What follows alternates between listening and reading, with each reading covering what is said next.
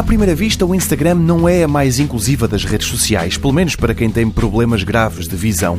E num primeiro momento, poder-se-á até pensar que não há razão para um cego querer fazer parte de um grupo cujo principal motor são as fotografias. E quando não são fotos, são vídeos. E muitos sem som.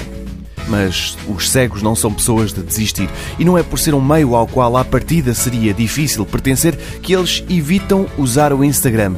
E do outro lado, porque são um mercado como qualquer outro, também há quem queira incluir esses 285 milhões de potenciais utilizadores espalhados por todo o mundo.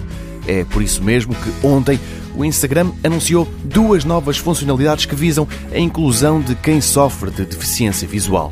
Todas partem de algo chamado Alt Text, uma espécie de texto extra que está para além da legenda que se coloca nas fotos. A primeira funcionalidade recorre à inteligência artificial, que está ligada ao Instagram e que analisa os conteúdos da imagem e os descreve de forma automática.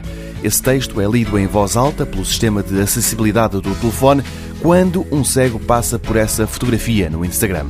A outra dá mais trabalho, mas pode ser mais recompensadora. Nesta, é o próprio utilizador que, quando adiciona uma imagem ao seu feed e depois de escrever a legenda principal, tem a hipótese de ir às definições avançadas dessa mesma publicação e descrever com um maior pormenor ou interesse humano a fotografia que vai publicar. São funcionalidades que estão apenas a começar, mas o alt text já está disponível para todos os utilizadores.